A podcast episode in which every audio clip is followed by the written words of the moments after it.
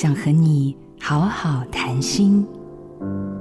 在婚姻里面的两个人，本来就充斥着各自的信念和需求，一定会有意见分歧的时候。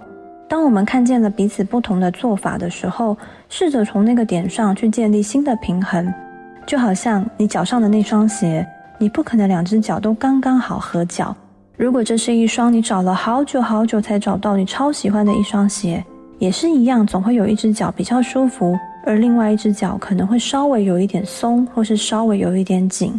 可是啊，大部分的鞋子总会越穿越软，越来越合你的脚型，就好像伴侣之间。当我们伴侣两个人走进了咨商室的时候，通常都是因为我们彼此都还不想要放弃这双鞋子，并不想要放弃我们的婚姻关系，所以才会拿着鞋子走进来，想看看我们的鞋子到底出了什么问题。